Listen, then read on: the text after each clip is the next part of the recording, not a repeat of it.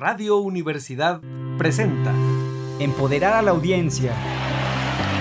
Lograr mejores negocios. Ventas es igual a ingresos. Ofrecer contenidos confiables. Y de hecho, tanto la primera como la segunda plataformas te van a ayudar a encontrar trabajo. Dos por uno. Un espacio accesible, enfocado y ágil. Con el experto y optimista Miguel del Río.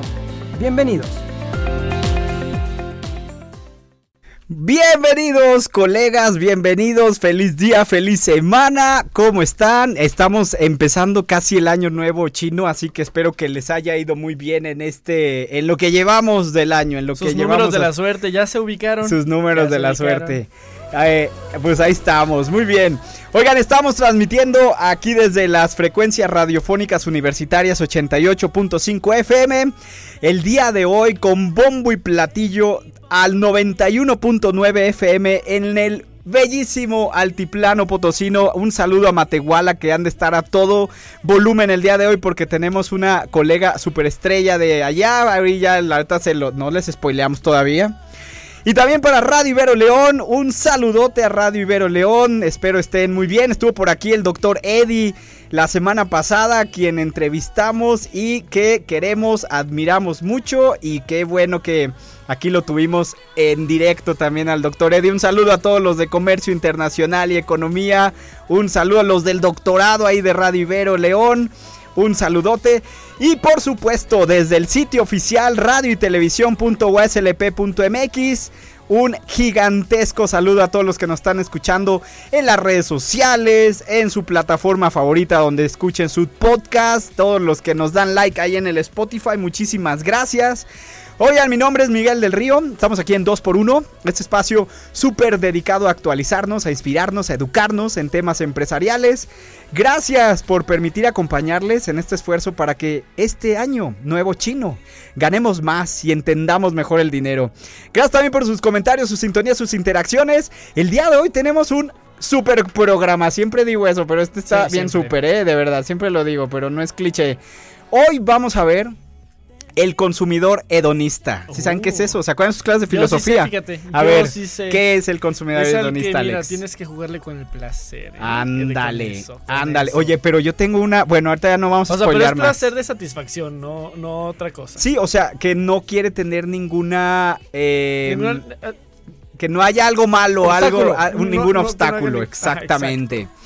Dice, bueno, pues es lo que vamos a ver el día de hoy, este eh, fascinante episodio sobre las motivaciones de compra de los consumidores hedonistas y a quien le quede el saco, eh, que se lo ponga. ah, Vamos a descubrir en no compañía... quiere batallar, ¿eh? No, de- vamos a descubrir en la compañía de nuestra experta favorita desde la perla del altiplano, la doctora Isabel Flores, los factores y experiencias que buscamos, y obvio que decimos buscamos, no buscan todos, al tomar decisiones de compra, cómo las emociones placenteras influyen en nuestras La elecciones. oxitocina. Exacto, y explorar qué es lo que hace atractivo a una marca y un producto.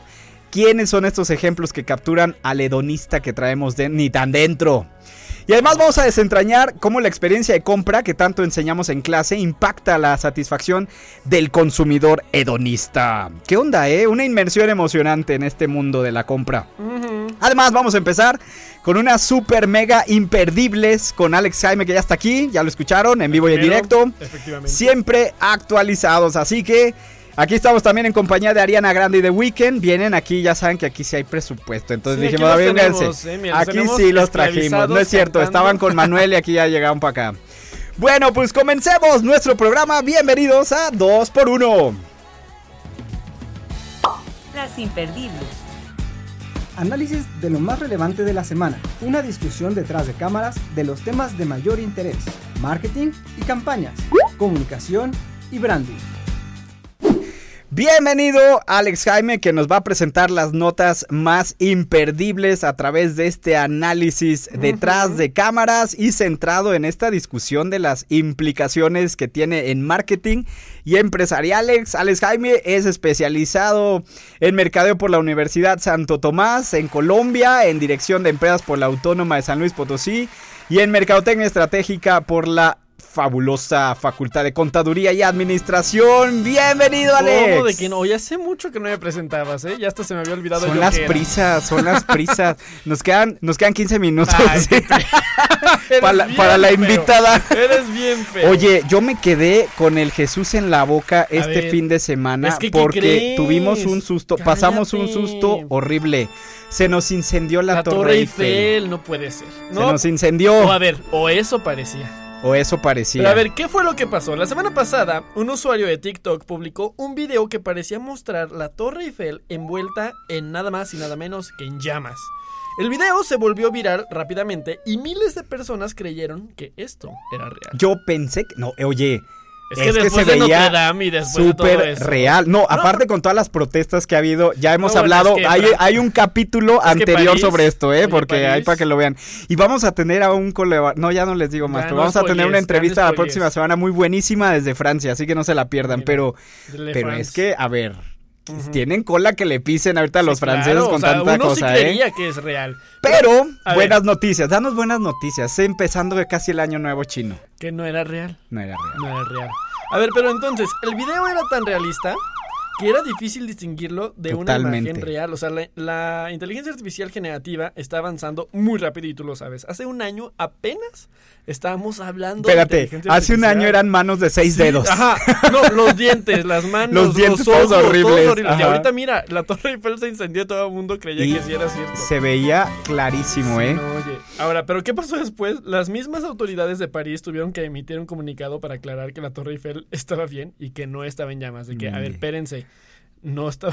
Así está, así está la Torre Eiffel ahorita. Bendito. Sin embargo, ya el daño ya estaba hecho y miles de personas habían compartido el video y muchos todavía creen que la torre sí se incendió.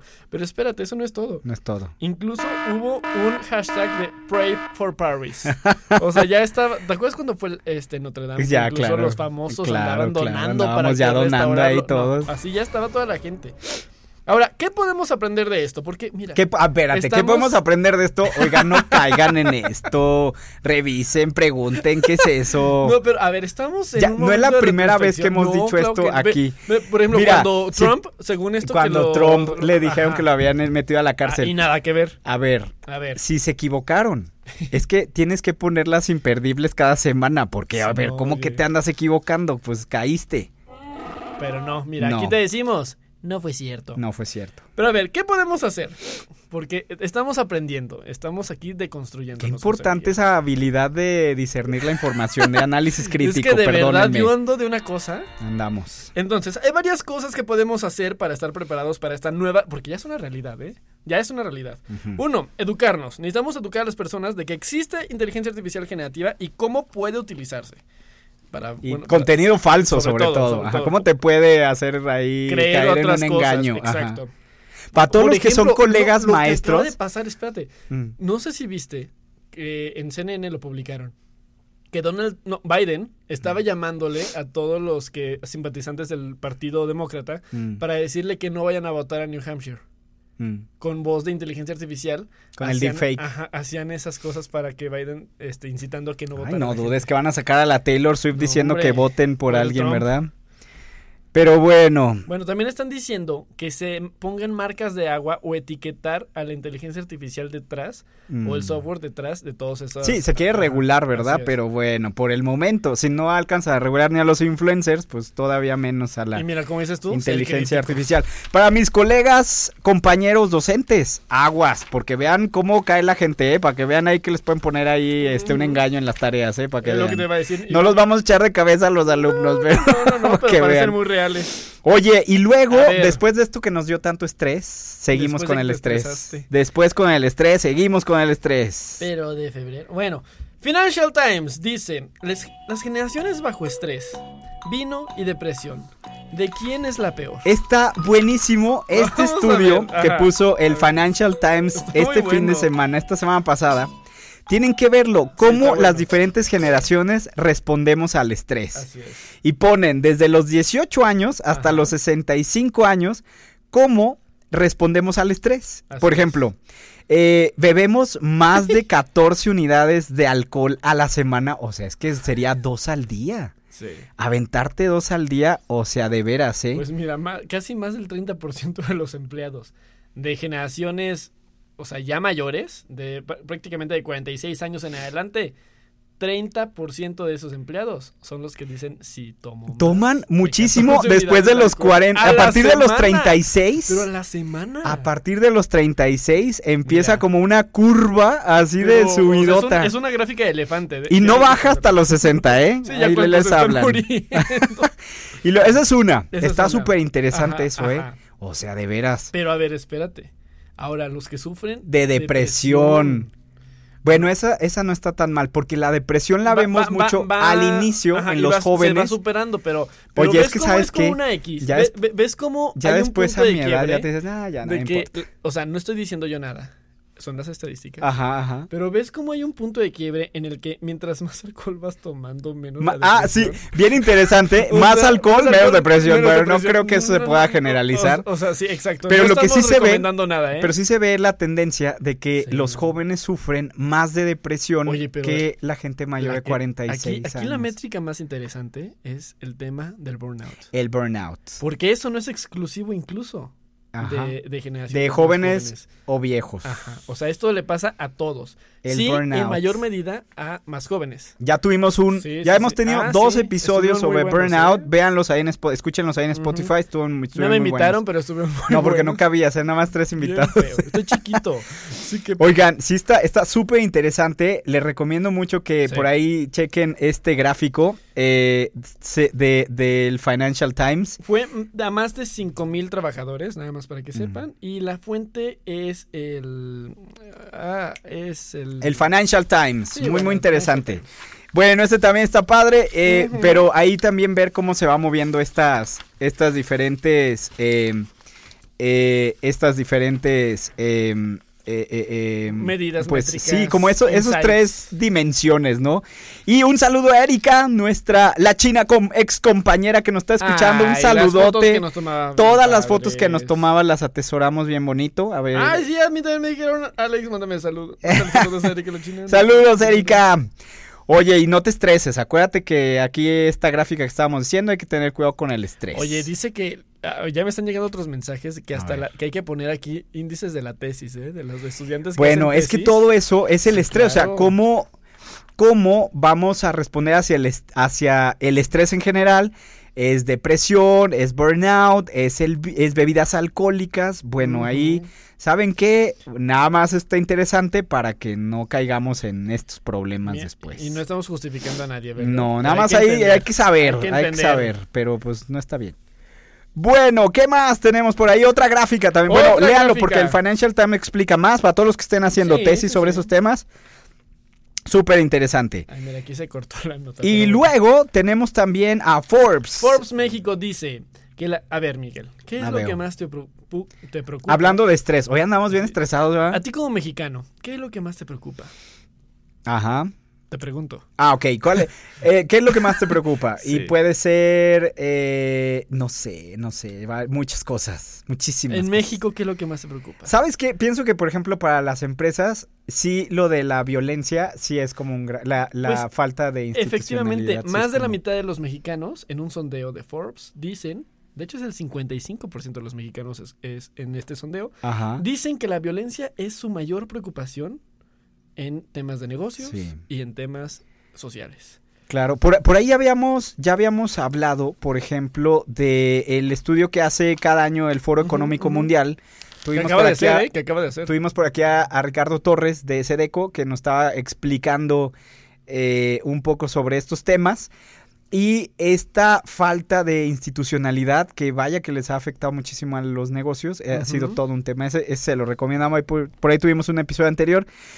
Y Forbes presenta, Forbes México presenta cuáles serían las preocupaciones de los mexicanos en este sondeo que hace esta eh, publicación. Una, sí, lo hizo una empresa internacional de encuestas de investigación de mercado, se llama Ipsos, y reveló que el Mm. crimen y la violencia son la mayor preocupación del 55% de los mexicanos en 2024. Ujú. Que por cierto, esto es algo muy interesante. Si son afines al marketing político, esto va a ser algo en lo que muchos van a basar sus plataformas Claro. para este año. Sí, de hecho, ¿saben qué? Ahí podré, podrían ver, por ejemplo, si vamos viendo este, las temáticas, van, por ejemplo, de crimen y viol- violencia en un 55%. Pero espérate, porque ¿sabes qué también afectó? Y esto no solamente a México, sino a todo el mundo. Ujú. Un 36% de este estudio afirmó que lo que más le preocupa es la inflación y el desempleo. Mm.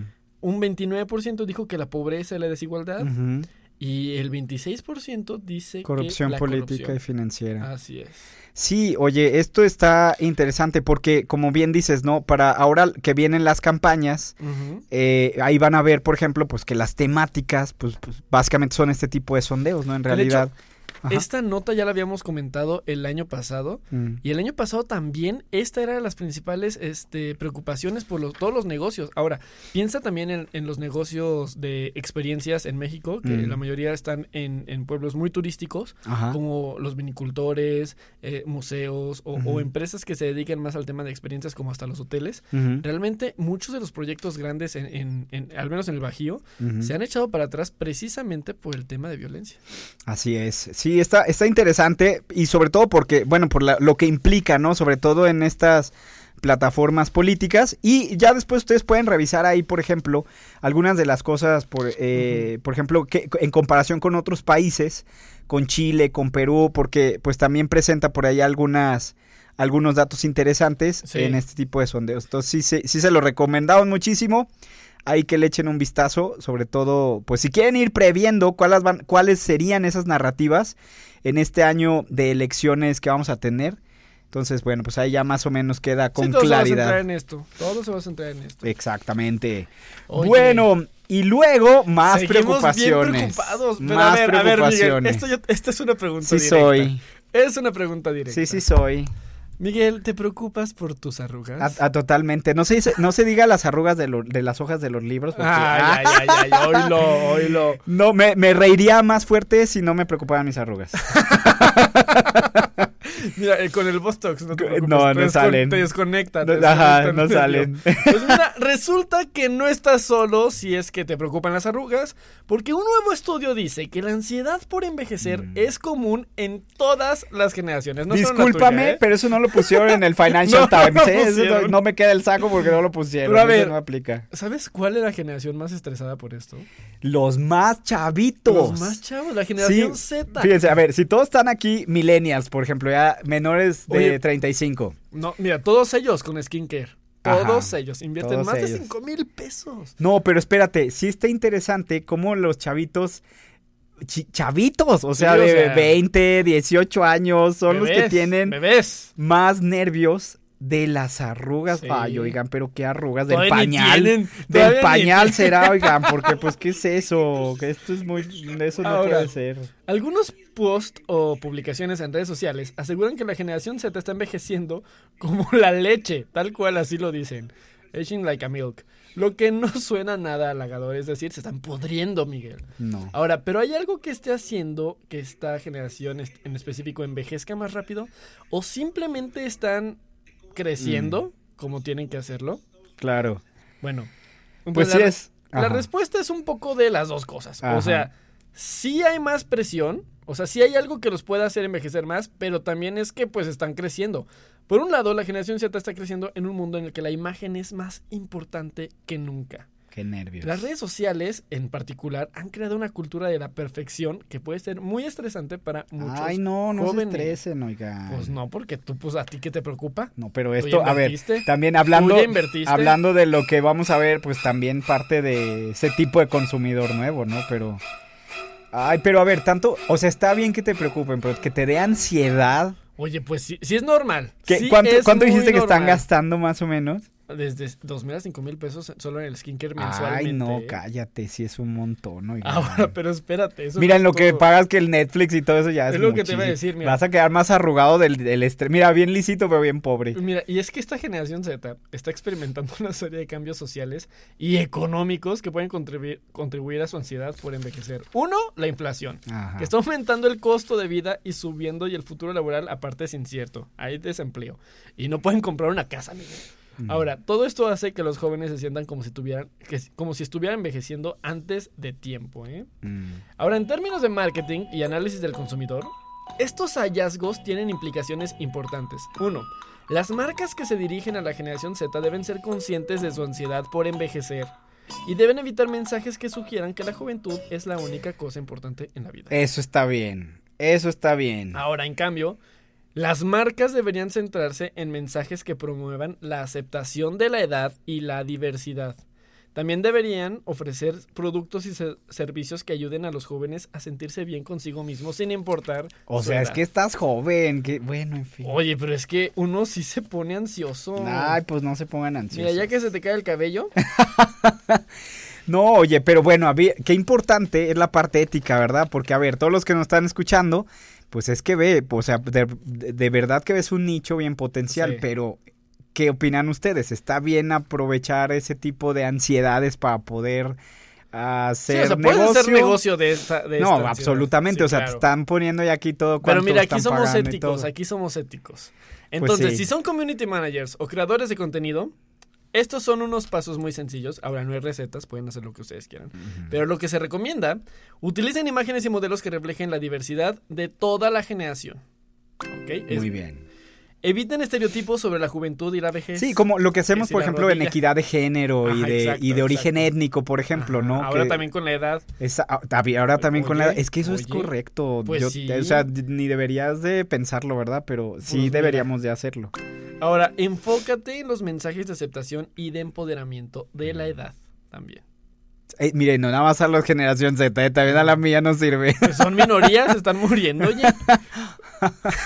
Bueno, muy Y- bien. Esa- e- ese tipo de comentarios son los que no se pueden Esos no se deben hacer, no le hagan caso a Alex. Ofrezcan, ofrezcan productos y servicios que sean asequibles y accesibles, como para el cuidado de la piel, o sean unos capitalistas así salvajes y cobren por los cuidados Es que sabes que sí es como bien, es bien impresionante cómo ves chavitas y chavitos como de 18, 19 años haciendo que skincare en TikTok. Es que también pero- toma en cuenta pero- quiénes son ahorita los TikTokers mejor O posicionados. sea, que está bien, o está bien tienen, cuidar tu piel eso. y todo eso, ah, desde chavi, desde siempre tienes que cuidarte, pero pero sí ya verlo como aquí de Oye, ansiedad, sí es como Oye, ya pues es que como la imagen esta, el, del, que- del entonces Twitter, ahora ya es ex. Ujú. ¿No te acuerdas de la señora que se veía que solo se ponía bloqueador en la cara, pero nunca en el cuello? ¿Y cómo se Ah. veía el cuello? Esa imagen generó mucha ansiedad a muchas personas. Como, ¿cómo se llama? Como las geishas. Ándale, ándale. Como cuando nomás te pones el bloqueador en la cara en la playa. Pues sí, sí que es todo un tema, ¿eh? Ahí acuérdense, la, la ética es bien importante. Oye, ahora las imperdibles estuvieron muy ansiosas, ¿eh? Pues es que Quiero me- decirte y que lo- fue muy lo peor es que me estresante el día de hoy. corriendo, corriendo y corriendo. Fue muy estresante el día de hoy estas imperdibles. Hasta nos quedó tiempo. Pe- ándale. A ver, ajá, haz- hazme una más, ahora. una más. Una más, a ver. Oye, pero en esto de la, regresando a esto de la inteligencia artificial, no sé si viste que hubo por ahí, ya hemos visto que Elon Musk se ha quejado, ya hemos visto que Bill Gates se ha quejado, pero todo el mundo le entra. No, pero Bill Gates se ha quejado de que lo estén atacando. Y ahora hasta la Iglesia Católica ahí desde el Vaticano manda Ay, un no comunicado de que se necesita regular las redes sociales. Bueno, habría que ver. Hay que ver. Hay Pero- que ver qué pasa. Pero sí ha sido todo un tema esto de la, de la inteligencia artificial. Sigue muy lento el tema de regulación, ¿eh? Porque ya pasó un año desde que dijeron que se iba a regular por el tema del deepfake y nomás nada, Nada. nada. Y cada vez lo usamos más, ¿verdad? Cada vez lo es usamos que más. sí. Digo, no les voy a admitir, pero la mayoría de estas esqueletas están. Casi todo. No, pero sí es cada vez más lo utilizamos. Es que es más eficiente, es mucho más eficiente.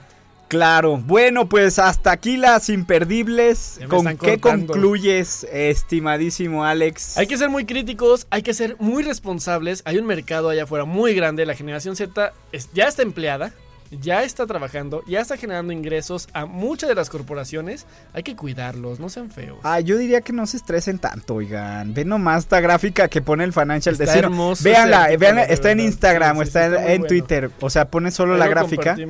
Pero, oigan, no, no, no, no, apláquense.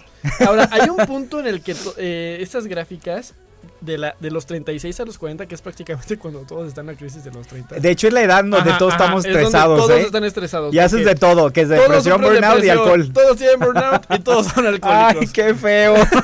qué feo es esto. Bienvenidos a los 30, a todos los cumpleaños de, de 30 a 2024. 46, Sí, todo se oye, junta. todo. Oye, sí es cierto, qué feo está digo, esto. Es que los 30 están fuertes. Tan fuertes, eso es verdad. Felicidades a todos los treintañeros que Ay, bueno, pues oye, ¿y dónde podemos encontrarte, Estoy en todos lados como arroba y Alex Jaime. Muy bien. En el Facebook, en el Instagram, en el Threads, en el En todos lados. En todos lados. Oye, ¿ya está listo para el LinkedIn. Super Bowl, la gran fiesta del marketing? Ay, cállate, ya está el Usher. Está Hasta ahí Taylor listo. Swift está lista. No, pues porque ganó el marido. Claro, claro, ahí, ahí te Ay, vemos, no. Taylor Sin. Yo, no- yo, yo quería que perdiera, fíjate, la verdad. Yo, yo sí Tú quiero siempre confesar has sido esto. malo de corazón. Yo sí quería que perdiera el esposo nada más para no ver a Taylor. Ah, qué feo. Ay, te- nos van a cancelar. Pasado, es su opinión, año- no la mía. Ay, ay, ay, ni ay, la ay, de Radio muchos Universidad. Swifties, muchos Swifties. Bueno, pues ahí te vemos entonces en tus redes sociales, Alex, antes de que te cancelen. Muchas gracias, nos mantienes bien actualizados, bien ¿Ya ves que estresados sí? en branding, negocios y marketing. Oigan, no se muevan, llegamos a la mitad de este episodio.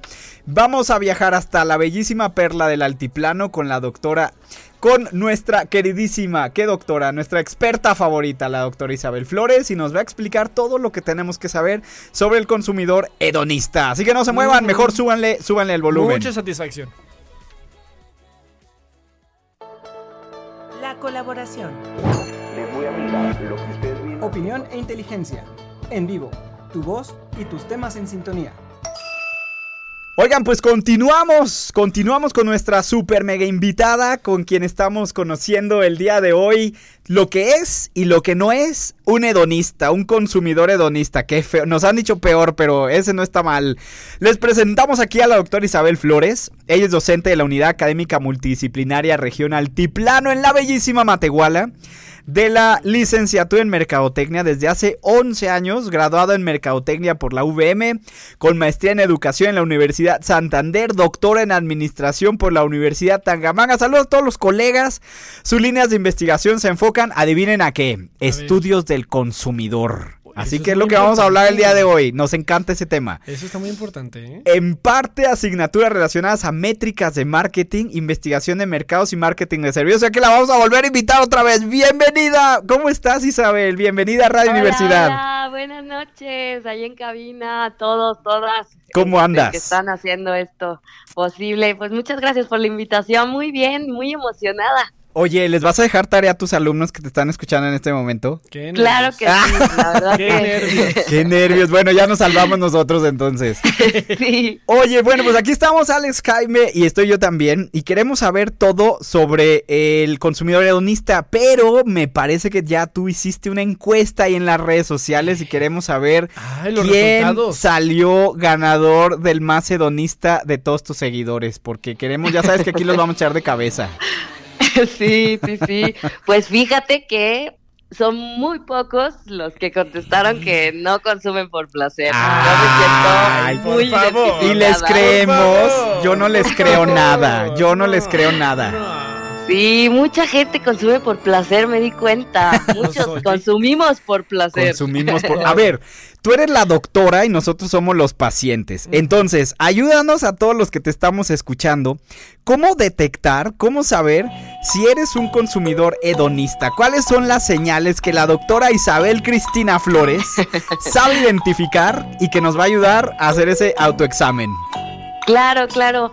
Mira, les preparé un pequeño cuestionario, lo, lo, lo quiero dejar para el final, lo mejor para Ah, el o sea, sí final, va a dejar examen. Sí nos va a dejar Sí va a dejar examen. tarea. Sí nos va a dejar examen. para que hagamos un autoanálisis y revisemos No. si, si caemos en esas preguntas o no. Ay, yo ya caí, en, pero sin ver ya caí. Ay, no. Que no, que, que bueno, o sea, no está mal ser un consumidor hedonista, disfrutémoslo, si lo somos, pues dejémonos llevar, ¿verdad? Siempre y cuando pues eso no, no repercuta en nuestras condiciones económicas y emocionales. Ay, es mejor ser, ser la, la víctima. mira. Muy bien, entonces, ¿qué es y qué no es un consumidor hedonista? Platícanos. Mira, fíjate que un consumidor hedonista, una conducta, un comportamiento de compra hedonista, Ajá. pues se basa, por ejemplo, en la búsqueda de experiencias emocionantes, estimulantes a la compra, como por ejemplo cuando nos sentimos en otro mundo y, y- y estamos en las tiendas departamentales a través de, por ejemplo, los olores, los escaparates así atractivos,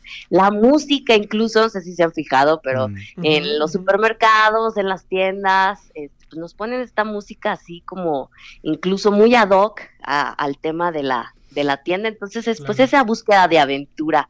También la socialización, Ajá. porque este estar con amigos, comprar con amigos, amigas, con familiares, también pues es otra de las experiencias que busca este tipo de, de comportamientos e incluso eh, comprar para otros. Ah, no sé, si lo encuentran como como emocionante eso de comprar para otros, de, la sí, gratificador, por supuesto.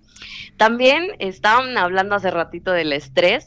Si ustedes buscan como un escape para el estrés Sí. y buscan El y encuentran relajación en la compra, Sí, pues cuidado, ¿eh? Porque esta eh, este conducta de compra, pues se ve, se visualiza también en una forma de relajarse, de mejorar el estado de ánimo o inclusive darse un capricho nada más. Sí. Este, sí, sí, sí. Y es que ustedes no lo saben, pero es que Miguel cuando está feliz va de compras, cuando está triste va de compras, cuando se enoja va de compras. tengo hambre, voy de siempre. Sí, totalmente, muy orientado al estado de ánimo. Oye, ya a sea ver, para positivo claro. o negativo. A ver, Isabel, yo tengo una duda que quizás muchos de los emprendedores que están escuchando el día de hoy también puedan tener. Ya lo vimos Claro. si nos lo explicas desde el punto de vista del consumidor, ¿no? O sea, como la experiencia, la parte sensorial, eh, la motivación social, todo ese tipo de cosas. Pero ah, desde el punto de vista del emprendedor o de la marca o del establecimiento, uno pensaría que entonces quizás estoy llevando a que mi consumidor esté dispuesto a pagar más. ¿Sí sería hacia allá, hacia donde lo estamos llevando? Eh, no está muy relacionado con el poder adquisitivo, porque en todas las categorías de poder adquisitivo se encuentra este consumo hedonista siempre y cuando tengas la intención de compra. Y más allá en estrategias de fijación de precios, porque por ejemplo el fast fashion, que es, ya saben ustedes, una muy accesible en cuestión de precios, no Ajá. lo suben porque pues están ahí, exacto, una cuestión cautiva, ¿no? En el consumidor también hedonista porque busca el placer en la ropa, en las nuevas tendencias. Más bien si fuéramos eh, emprendedores, eh, tendríamos que estarle poniendo, más allá de las estrategias de fijación de precios, a lo mejor tendríamos que estarle poniendo más atención a esta experiencia de compra en general, no centrada en la adquisición del producto, sino en toda esta experiencia desde, ya sea puntos de venta offline o Ajá. puntos de venta online, porque puede ser inclusive una interfaz que sea amigable, que sea Mm. bonita, porque la estética es importante, eh, que es que tenga pues eh, estímulos, ¿no? Eh, algunas gratificaciones o in- in- Exacto. Percepciones de gratificación, como por ejemplo envío de compra gratis, ¿no? O de dos por uno, o estas letras enormes en las interfaces de las aplicaciones. Edición limitada. Pues, eh, ajá. Exacto, esas cuestiones puede hacer la experiencia de compra pues más allá, pues muy, muy emotiva Ajá. Y, claro. y atraer más a este tipo de, A de ver. conductas de compra. A ver, ahí va otra pregunta, otra pregunta para los que están, los que tienen un cuento negocio y necesitan como entender eh, este panorama, eh, doctora Isabel Flores. La, la pregunta sería esta. ¿Por qué si yo tengo un negocio, o sea, yo me dedico a lo que sea, no vendo lo que sea, ¿por qué debería de invertirle? Porque pues al final esto sería inversión para mi negocio. ¿Por qué debería invertirle yo a una experiencia estimulante para estos consumidores hedonistas? O sea, ¿qué gano yo como marca, como empresa, como negocio? ¿Qué es lo que puedo ganar? ¿Qué beneficios tengo si creo una estrategia en esta línea? Eh, muy seguramente fidelización, ¿no? Ah, ok. Eso lo que podríamos estar ganando desde el punto de vista conductual, porque eh, estos consumidores ya encontraron una gratificación en el proceso de compra Mm. de ese producto, de esa marca, y podemos encontrar una recompra, ¿no? Eh, eh, porque ya saben que ahí encontramos estímulo, ya saben que placentero, obviamente, Experiencia de compra placentera y entonces pues tenemos ahí un mercado cautivo que sigue recomprando porque encuentra esa ese placer, ¿no? Eh, y, y al alcance, ¿no? Que es a lo mejor en el poder adquisitivo de cada categoría de O- nivel hasta las bonificaciones que se hacen de que gracias, güey, por ser usuario exclusivo, ahora tienes esto y bla, bla. Exacto, y también, pues bueno, ese es, ese es un gancho también para mayor fidelización. Claro. Oye, a ver, otra pregunta. Es que andamos bien preguntones el día de hoy. Ya sabes que así nos levantamos, bien preguntones. Oye, otra pregunta. Porque también, sobre todo para- porque nos escuchan muchos que tienen su propio negocio. Y esto es como muy claro. interesante, esta parte. Eh, esto de las experiencias estimulantes, por lo regular, tiene como un efecto sorpresa en el consumidor. Es algo que no se esperaba, es algo que destaca, que va a diferenciar el establecimiento. Pero ¿qué pasa cuando llega un momento en que esa experiencia estimulante ya no es tan diferenciable? Mira, te pongo un ejemplo, una barbería. Hace, cinco, hace 10 años tú ibas a una barbería y era un servicio bastante estándar, ¿no? Algo Lo que conoceríamos. básico. Ahora, después, tiempo después, vas a una barbería y te dan una bebida El y esto y aquello, cerveza, todo. la iluminación, El etcétera. masaje, el facial, exact- todo. etcétera, ¿verdad? Entonces, ¿qué pasa? Por ejemplo, ¿cómo, ¿cómo sabes que lo que tú ofreces sí de verdad está siendo estimulante, mm, eh, eh, eh, diferenciable? O sea, ¿cómo no apagar ese radar donde te quedes en una, en un tipo como de pues como de comercialización que después ya no está generando esa diferenciación. ¿Cómo, cómo, qué, ¿Cómo nos podrías ayudar a darle sentido a aquellos que quizás están haciendo todo lo que pueden, pero en realidad esa experiencia no es nada diferenciadora en- con sus comparativos? Cuando todos son diferentes, nadie es diferente. Exacto. Claro, yo creo que la relación con el consumidor sobre todo se da y se presta más fácil en, en este tipo de productos que son servicio puro. Ah, Eh, tienen muy fácil el termómetro porque el emprendedor sabe uno a uno cuando le está gustando, cuando no le está gustando a los Mm. clientes ciertas, ciertos servicios. Pero generalmente si ya tenemos clientes cautivos que además eh, presentan consumos hedonistas, van allí porque les gusta la experiencia que ofrece ese, ese establecimiento, ¿no? Si le cambias algo, incluso puedes eh, desincentivar, ¿no? la, la compra. Entonces es mucho del emprendedor y el termómetro de preguntarle a sus clientes, este, cliente con cliente, o sea, consumidor, perdón, este, eh, emprendedor con el Con el consumidor. con tu mercado, ajá. Exacto, es como mucho de, no feeling, sino es estar uno a uno con el mercado. Yo, Ay, yo creo que... Claro. Oye, está súper interesante esto. A ver, pero tengo otra pregunta. Tenemos Qué sorpresa, muchísimas qué preguntas. sorpresa, qué Es que, sorpresa. ¿sabes qué? Andamos muy preguntones, ya te das cuenta. No, sí, mira, eh, este, sí, sí, por supuesto. Fíjate, aquí una, una pregunta que yo, yo te haría sería en el sentido de, a ver, ¿es bueno o es malo? Para los que te están escuchando otra vez Claro, como consumidores. ¿qué Ujú. tal, qué tan bueno es que yo me esté identificando como un consumidor hedonista que está dispuesto a pagar más por un producto o servicio por la experiencia que por el mismo producto o servicio? A ver, te voy a poner un ejemplo. Voy a la panadería y busco más la experiencia porque el pan es como bien genérico, o sea, funcionalmente voy por el pan, pero como tú lo mencionabas al inicio, socialmente o emocionalmente o sensorialmente, yo voy a comprar ese pan por la experiencia y entonces pues, estoy dispuesto a pagar más, a ser más leal, etcétera. Más sofisticado. Exacto, si, si, si yo me identifico como un consumidor hedonista en ciertas cosas que compro, ¿eso es bueno o es malo? ¿Qué opinas? Claro, Depende sí, de, por tus- de tu economía. Es la pregunta como del millón, ¿no creen? Sí. Este, si es bueno o es malo el, el comportamiento hedonista de, de consumo, por supuesto, porque está llegado, eh, y lo vemos muchísimo en los ejemplos del extremo del, del consumo Mm, hedonista, ¿no? ajá, Aquella ajá. persona sin autocontrol. Pero hay que ser muy conscientes de que eh, compramos sin... eh, tener como esta, este, no tener control o estar a la deriva de las compras. Cuando ya nos está haciendo eh, Mm. un problema en el bolsillo, cuando ya nos está generando un problema emocional, ¿qué quiere decir? Que si no compro estoy triste, entonces pues ya pierdo el autocontrol Ah, y, y ahí se vuelve ya un problema más de eh, conducta pues compulsiva la Ah, compra, ¿no? Y ese ya es pues una cuestión de un de, de ciertos problemas psicológicos. Pero eh, en, en general, pues el consumo hedonista tiene sus, sus contrapartes, ¿sí? tiene sus, sus le- lados eh, Buenos positivos y claro, porque pues finalmente estás incentivando una economía, en el caso del emprendimiento, pues por supuesto, una economía de pequeños, micro, medianos negocios eh, que le están echando muchas ganas para, para tener mercados cautivos que además buscan el placer. Por ejemplo, los tacos.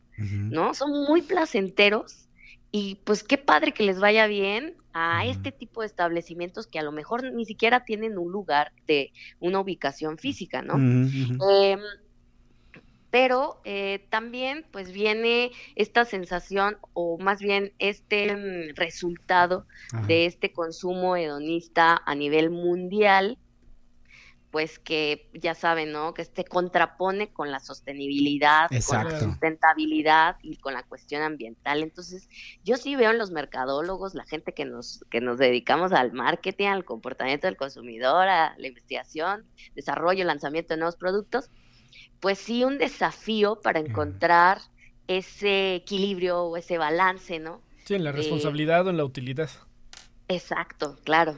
Oye, y es que sí pues es no un tema, bien, no ¿eh? está mal. Fíjate, Sí, sí, cua- totalmente. Eh, no, hay, hay los que nos están escuchando, pero por ejemplo, eh, platicábamos eh, para preparar este, esta entrevista, eh, la doctora Isabel y yo, y de verdad que así, a mí sí me hizo reflexionar en incluso, por ejemplo, lo que tú enseñas en clase, ¿no? Porque tú les enseñas a tus estudiantes que eh, diseñen experiencias, eh, pero no te das cuenta hacia dónde es también ese equilibrio en el consumo responsable, en los recursos, incluso hasta en la parte ética, porque cuántos productos pueden ser más o menos, pero la experiencia es espectacular y te lo están pagando un producto que Claro. quizás no sería ético. ¿Cómo le dar sentido a esa paradoja del marketing, Isabel? A mí sí me hizo reflexionar mucho, eh, la verdad que sí, sí me hizo cuestionar muchas cosas. Pues yo creo que encontrar el equilibrio, ¿no? Este, sí, es- vivimos en un modelo económico eh, que obviamente impulsa eh, el- la compra y el consumo, pero también es mucho de la disciplina decir y decidir si los productos que desarrollamos y que lanzamos al mercado realmente valen la pena y tienen un proceso responsable. Mm. Yo, eh, eh, desde su extracción, su este, transformación, su distribución incluso, eh, si tienen ese proceso responsable y vale la pena pues tener estos segmentos cautivos y realmente vender cosas buenas, ¿no? No nada más Claro. este, Ofrecer por- por- buenas por cosas. vender. Oye, y a ver, para todos los que nos están escuchando y les encanta andar haciendo comparaciones y benchmarking, ¿qué ejemplos podrías tú compartirnos sobre eh, empresas que lo estén haciendo bien o industrias quizás que hayan, yo por ahí decía el de las barberías, ¿no? De cómo ha ido evolucionando, pero por ejemplo el comercio electrónico también, o sea, para los que Totalmente. sufrimos el comercio electrónico en los noventas y en principios de este siglo, era horrible comprar en línea y No, por ahora... llamada telefónica. Y ahora es bastante amigable. El- los servicios financieros, por ejemplo, era horrible y ahora Sí, los seguros. sigue siendo horrible, pero está mejor ahora. Ya puedes ver lo que compras. A ver, platícanos, ¿qué nos puedes decir para poner atención cada vez que salgamos ahí de consumidores? Pues, eh, por ejemplo, algunas marcas o productos que lo están haciendo bien en cuestión de, eh, pues, eh, cuestiones cautivas, ¿no? De, de, co- de consumo hedonista. Ajá. Pues a lo mejor en términos de darle lo que quiere al consumidor hedonista, yo creo que son eh, esta moda de diseñador Ajá. con interfaces muy amigables que han cambiado, que han revolucionado cómo estamos viviendo la compra y cómo estamos generando también datos de los consumidores. ¿no? Sí, Yo creo que lo están haciendo muy bien en términos de innovación Mm. en este comercio electrónico. Este mm, a lo mejor otro los artículos de decoración de interiores que son de emprendimiento también, ¿no? Porque pues tienen un costo razonable en razón de pues a- incluso artesanía, ¿no? Ah, Eh, Claro. y esto pues son experiencias de lujo que el consumidor hedonista pues aprecia también. Eh, mucho tiene que ver con los servicios, los servicios de un buen restaurante, un restaurante rico que el consumidor pues está asociado también a, a la experiencia de placer, que no necesariamente está eh, en cuestión de adquisición, ¿no? De muy alto valor adquisitivo, Ajá. sino puede ser un restaurante eh, comercial que pero que esté muy rico el sazón, pues lo están haciendo muy bien porque el consumidor va por placer, ¿no? Va Claro. A consumir una bebida o un bar, ¿no? También puede ser otra de las de las opciones donde te tratan bien y toda esa experiencia es pues gratificante. O que van Ahí- precisamente por la experiencia. Sí, o que sí, Exacto. te visitan por la experiencia. Exacto. Bien, a ver, entonces, ya nos dijiste las señales para que una empresa se pueda enfocar a este tipo de experiencias de compra. Pero la pregunta del millón es, la que te hicimos al inicio.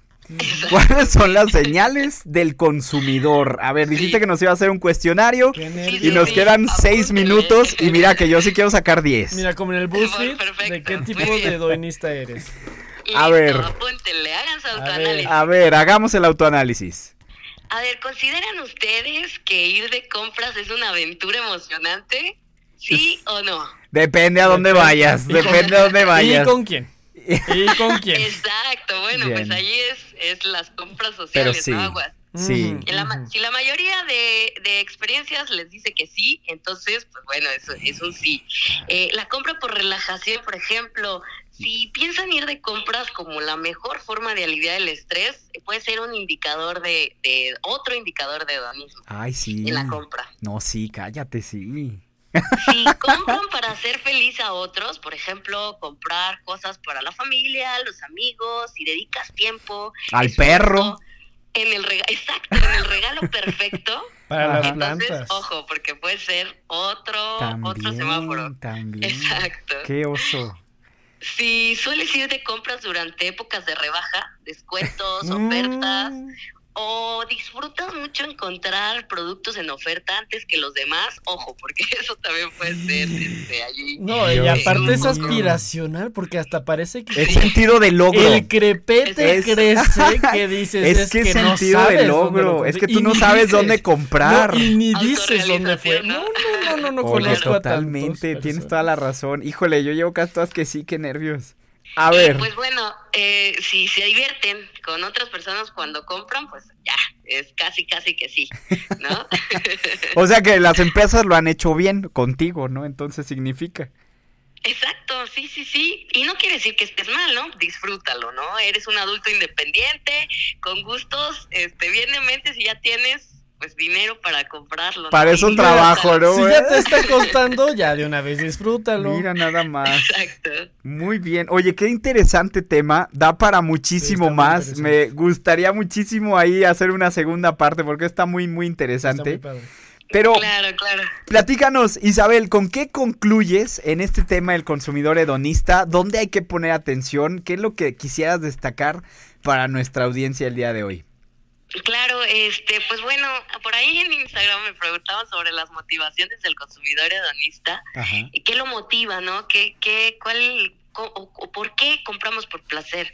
Pues bueno, eh, la- es la búsqueda de placer la que estamos, eh, pues, como target, ¿no? Ajá. La emoción y, ojo, porque esta frase es bien importante, la gratificación instantánea. Y esto creo que les pasa a las generaciones ahorita, ¿no? Quieren una gratificación instantánea y yo creo que si no quieres ser, eh, si no quieres perder este autocontrol al comprar, pues bueno, a lo mejor tendrías que reforzar esta habilidad de gratificación, Mm, no claro. tan al, al instante, ¿no? Claro. Que bueno, es difícil porque todo está al instante. Exacto, exacto. Oye. Entonces a lo mejor algo más frugal, más simple, más este eh, buscar esa satisfacción a lo mejor más en la cuestión eh, emocional, en la cuestión de, de vivir el momento con lo que tienes, ¿no? Eh, Claro. Podría ser. Y hacer conciencia. Yo creo que también yo me quiero quedar con ese mensaje que tú decías al inicio. Hacer conciencia. ¿Cuándo lo estás haciendo? Por hedonismo y cuándo si es una compra funcional. Yo creo que al menos eso ya es un gran paso. Mientras sea consciente, pues ya al menos ya lo tienes del otro lado. Oye, Isabel, yo no me, no me puedo eh, decirte adiós en esta eh, entrevista hasta que no nos digas que para quien le interese estos temas viene Marketix y quiero que en estos dos minutitos que nos quedan, si nos puedes platicar un poco sobre Marketix, ya, ya hablaremos más adelante, pero si nos puedes dar un adelanto de Marketix para todos los que este tema, entre otros, les fascinó. Sí, por supuesto. Eh, pues bueno, Marketix es un evento que ya tiene bastante tiempo, eh, que lo realiza principalmente la licenciatura en Mercadotecnia aquí de, de, de Matehuala o la UAMRA. Eh, y pues bueno, esto se gesta por la inquietud de profesores, profesoras, nuestro coordinador, Manolo. los estudiantes, sí. Manolo, Un saludo. este, los estudiantes que pues quieren tendencias y que quieren conocer más de estos temas y pues bueno, es un evento de conferencistas, de talleres, de foros académicos, en donde pues ahí se habla de del marketing este y de pues todas estas nuevas situaciones que deberíamos de, de estar al pendiente todos. Oye, ¿y pues bueno, ¿dónde saber más? ¿Dónde podemos Claro. saber más? este, busquen en Google, en su buscador preferido, Marketix eh, Ujú. Break 2024, por ahí estamos en Facebook, en Instagram también. Todavía estamos sacando promocionales así como tentativos, ahí para que se queden con la duda, pero ya a partir de febrero, de marzo, ya vamos a estar arrancando con más información. Eh, de los foros, pues ahí está la convocatoria, si eres estudiante, profesionista, eh, investigador, investigadora, pues bueno, ahí puedes eh, pues revisar toda, a lo mejor tus ponencias, tus investigaciones, tus tesis, tus trabajos de clase pueden ser este pues un mecanismo para que la gente lo escuche, eh, opine y enriquezca más esos trabajos. Oye, y si yo no soy nada de los anteriores, pero yo quiero irme a sentar y estar todos estos días escuchando sobre estos temas, también puedo, ¿verdad? Por supuesto, no nada más es para ponentes, sino también para Vayan. las personas. Exacto, sí, público en general que quiera estar, emprendedores incluso nos, nos visitan mucho, Mm, este, que pues quieran estar como al día con estos temas. Muy bien. Oye, pues muchísimas gracias. Estuvimos con la doctora Isabel Cristina Flores Rueda desde la Unidad ustedes, Académica. Multidisciplinaria Regional Altiplano. Te mandamos un abrazo, mucho éxito y que no sea la última vez que estás aquí en vivo y en directo. Un abrazo Buenas y bueno, noches, pues- rico. Gracias, gracias y un saludo a todos, a todos los que ahí te mandan saludos porque tienen muchos fans. Muchos.